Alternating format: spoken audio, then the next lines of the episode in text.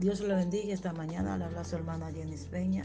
Le damos gracias al Señor por la oportunidad, luego a nuestra hermana Beatriz, que nos la ha concedida en esta mañana para hablar de su palabra. Dios le bendiga, Dios le guarde. Hoy vamos a hablar de la mujer samaritana. Busquen en sus Biblias el Evangelio de Cristo según San Juan, verso 4. Vamos a considerar unos cuantos eh, versos del capítulo 4. Las palabras se leen en el nombre del Padre, del Hijo y del Espíritu Santo. Amén. Cuando pues el Señor supo que los fariseos habían oído decir, Jesús hace y bautiza más su discípulo que Juan, aunque Jesús no bautizaba, sino sus discípulos, salió de Judea y se fue a otra vez a Galilea, y le era necesario pasar por Samaria. Pues a una mujer de Samaria la llamaban Sicar junto a la edad que Jacob dio a su hijo José y estaba allí un pozo de Jacob. Entonces Jesús, cansado del viaje, se sentó junto al pozo. Era como la hora sexta, en otras palabras, era como el mediodía. Llegó una mujer de Samaria a sacar agua. Dame, le dijo Jesús, dame de beber pues sus discípulos habían oído a la ciudad a comprar alimento. La mujer samaritana le dijo, ¿cómo tú siendo judío me pides a mí de beber, que soy mujer samaritana? Porque judío y samaritano no se tratan entre sí.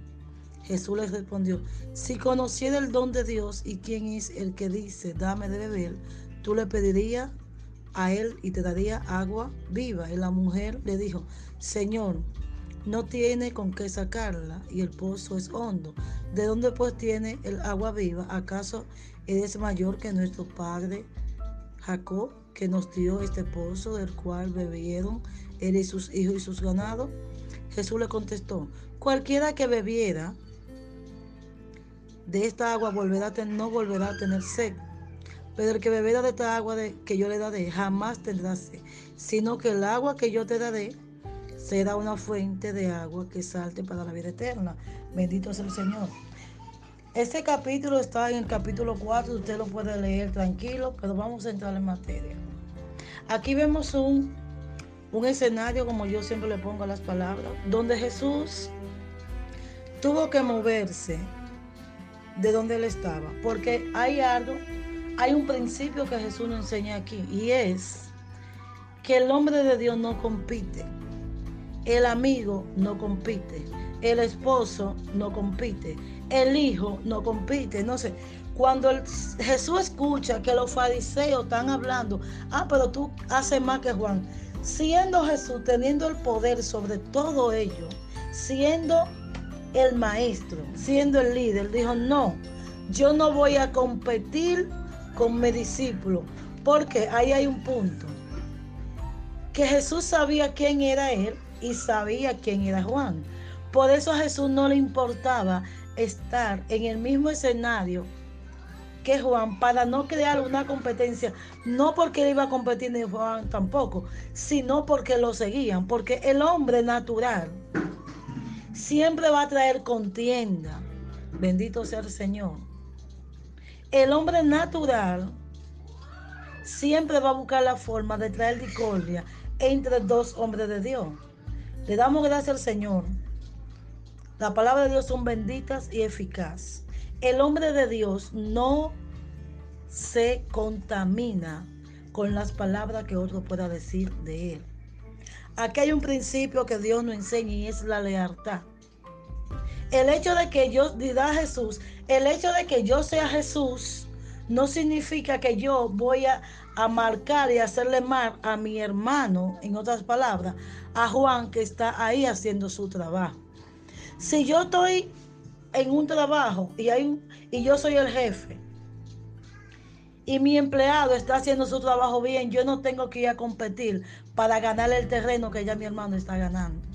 No sé si ustedes me entienden. El hombre de Dios no compite. El hombre de Dios y el hombre que le teme a Dios es leal en cuanto a la palabra que se puede vociferar para traer discordia entre un escenario, sea en un trabajo, puede ser en este mismo grupo. Si la líder, si la líder de aquí hace la cosa mal y el otro líder la hace bien, el otro discípulo, ella no va a competir, porque debe de haber un principio de lealtad, de responsabilidad, de fraternidad. Entonces, ¿qué pasa? Como el Señor dejó a Juan hacer su trabajo, ahí en ese escenario, ¿qué hizo Jesús? Me voy a otra ciudad porque yo no vine a competir, yo vine a seguir a hacer el mandato que mi Padre Dios me mandó. ¿Qué dice la palabra? Que él tuvo que pasar por Samaria. Allá vemos se encuentra una mujer de vida alegre. Hoy en día usted conoce una mujer de vida alegre. No me refiero a una mujer que se ría, a una mujer que sea gozosa. No estamos hablando de una mujer que se prostituye. De una mujer, como dice el escenario, el capítulo 4, que es una mujer que tiene varios maridos y que el que tiene no es el de ella. Mas ella va a buscar agua a cierta hora, porque a esa hora ya las doncellas de Samaria ya habían pasado. ¿Qué pasa? Ese pozo que dejó el padre Jacob, según la ley, las mujeres doncellas iban a buscar agua a la primera mañana al pozo. ¿Qué pasa? Las mujeres de vida alegre buscaban agua a las 3 de la tarde, que a esa hora nadie la veía. Nadie la buscaba. Nadie estaba pendiente a ella. Porque le daba vergüenza, a pesar de tener una vida alegre, le daba vergüenza. Pero sin embargo, como Jesús tenía que hacerle un trabajo y era encontrarse con esa mujer, se encuentra en el mismo pozo y él le dice a esa mujer que le dé agua esa mujer le dice, pero si tú no tienes con qué sacar tu agua, tú no vas a beber. Sin embargo, Dios le, Jesús le dice, si conociera el don de quien te pida agua, mejor tú beberías del agua de él. En otras palabras, si ella hubiese sabido que ese es el maestro que va pasando por Samaria,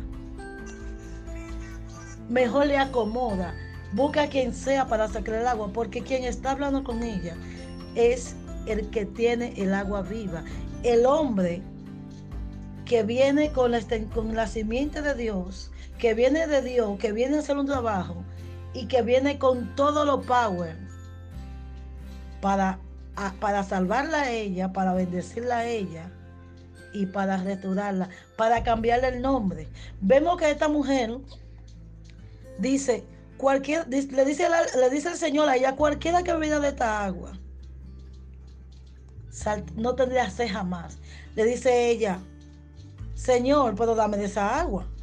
El Señor le dice, bien has dicho, ve llama a tu marido, eso es en el capítulo 17, ve llama a tu marido que venga acá. Responde la mujer, dijo, no tengo marido. Jesús le dijo, bien ha dicho, no tengo marido, porque cinco maridos ha tenido y el que ahora tiene no es tu marido. Entonces ha dicho, con verdad. La mujer dice, wow, Señor, me parece que tú eres profeta. Ahí ella comenzó a identificar quién era el hombre con quien ella estaba hablando. Porque ve que el lenguaje de él no es el mismo que ella te importa escuchar en Samaria.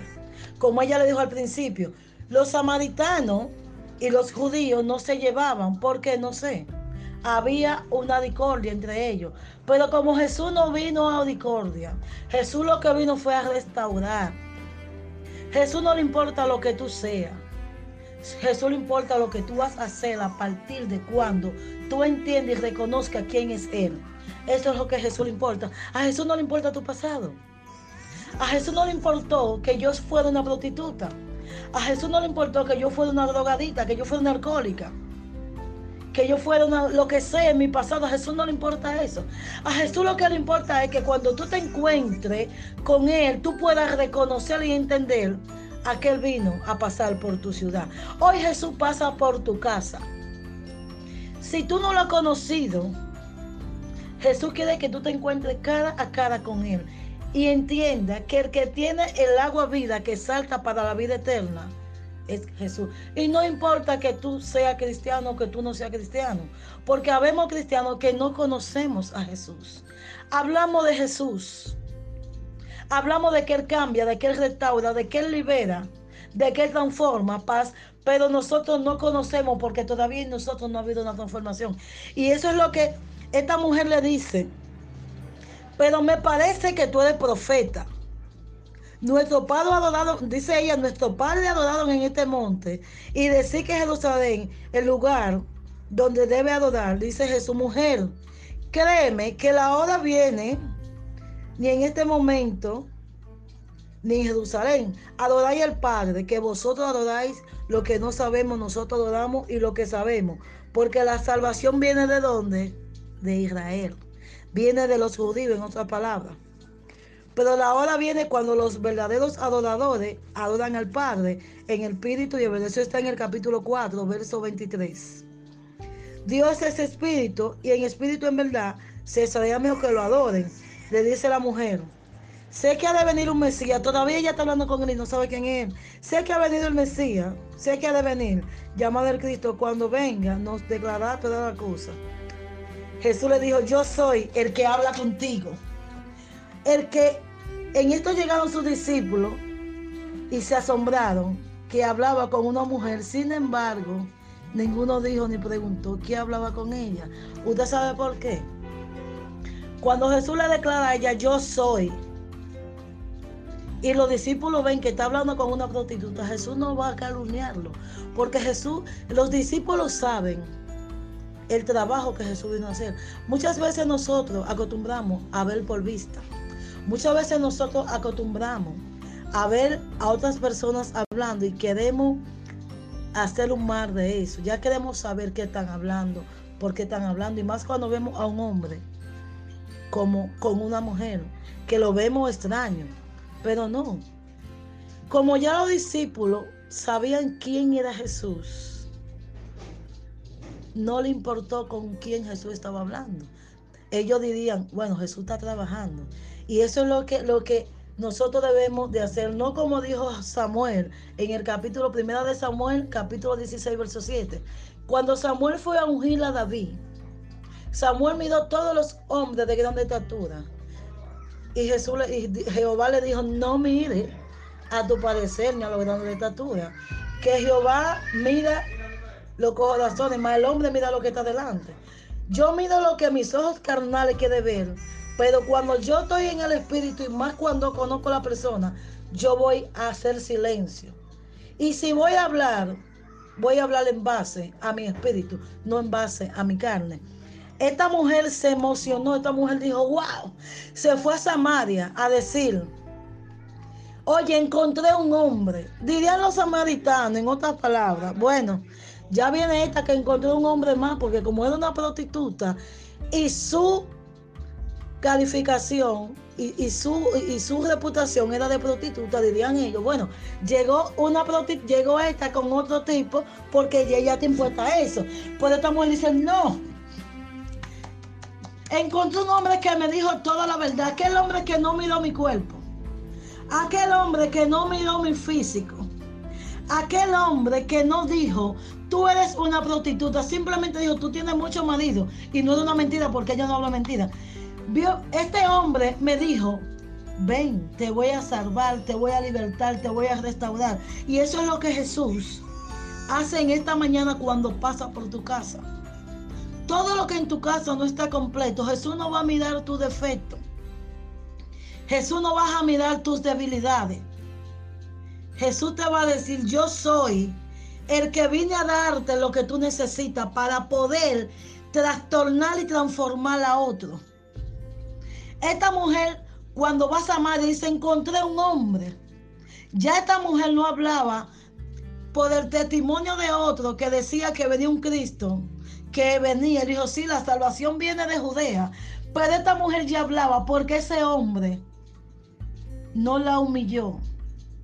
Ese hombre que se llama Jesús no la acusó. Ese hombre no le acordó su pecado. Hoy en día vemos que la gente no perdona. La gente, usted le hace algo hoy, fácilmente la familia entera se pone en contra de lo que usted le hace. Sin embargo, nosotros vivimos pecando diario, haciendo nuestra propia concupiscencia y Jesús siempre está dispuesto a perdonar. y a olvidar, en, otras palabras. Jesús vino a restaurar. Cuando yo te hago algo a ti, Jesús me perdona, por lo tal, esa cicatriz Jesús te la cierra. Y si Jesús te la cerró, aunque la cicatriz se quede cerrada sin dolor, el que perdona, perdona.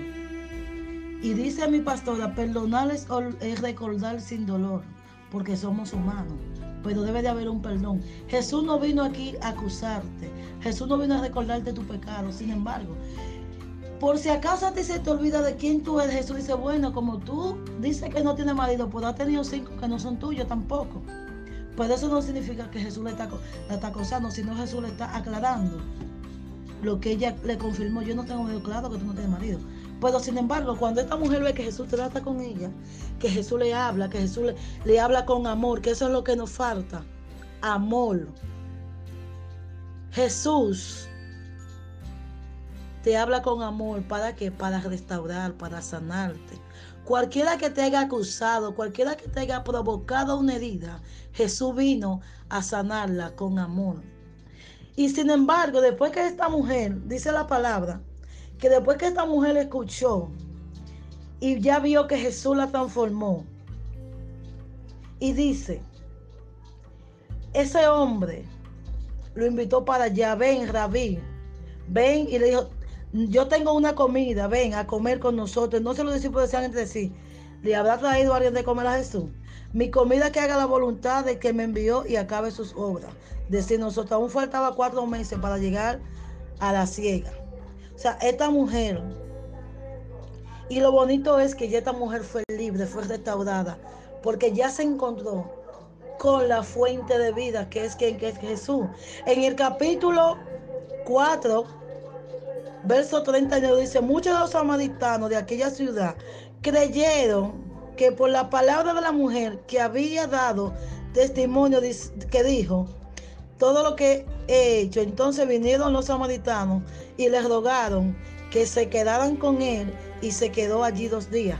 Después que los samaritanos dicen que no son amigos de los judíos, viene este hombre que quita las leyes en otras palabras, viene este hombre que dice, oye, se rompió el velo, se quitó todo, ya no hay división, porque ven que aquella mujer que se acotaba con todos los hombres, ven esta mujer restaurada.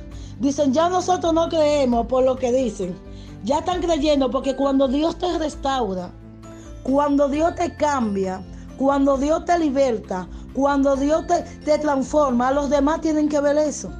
Y cualquier dificultad que tú tengas con el otro, el otro tiene que decir no. Ese hombre, esa mujer cambió. Porque hay una transformación de parte de Dios. Ya que, ya que, ya aquella persona no te ve tu defecto, ya que aquella persona ve lo que Dios hizo en ti. Por eso es que debemos de ver el blanco soberano, a Jesús. Donde aquel cuyo hombre no vino aquí hacerte la guerra, ni vino aquí a ganar terreno, a, ir a tu terreno. No, él vino aquí a salvarte, a liberarte, a restaurarte.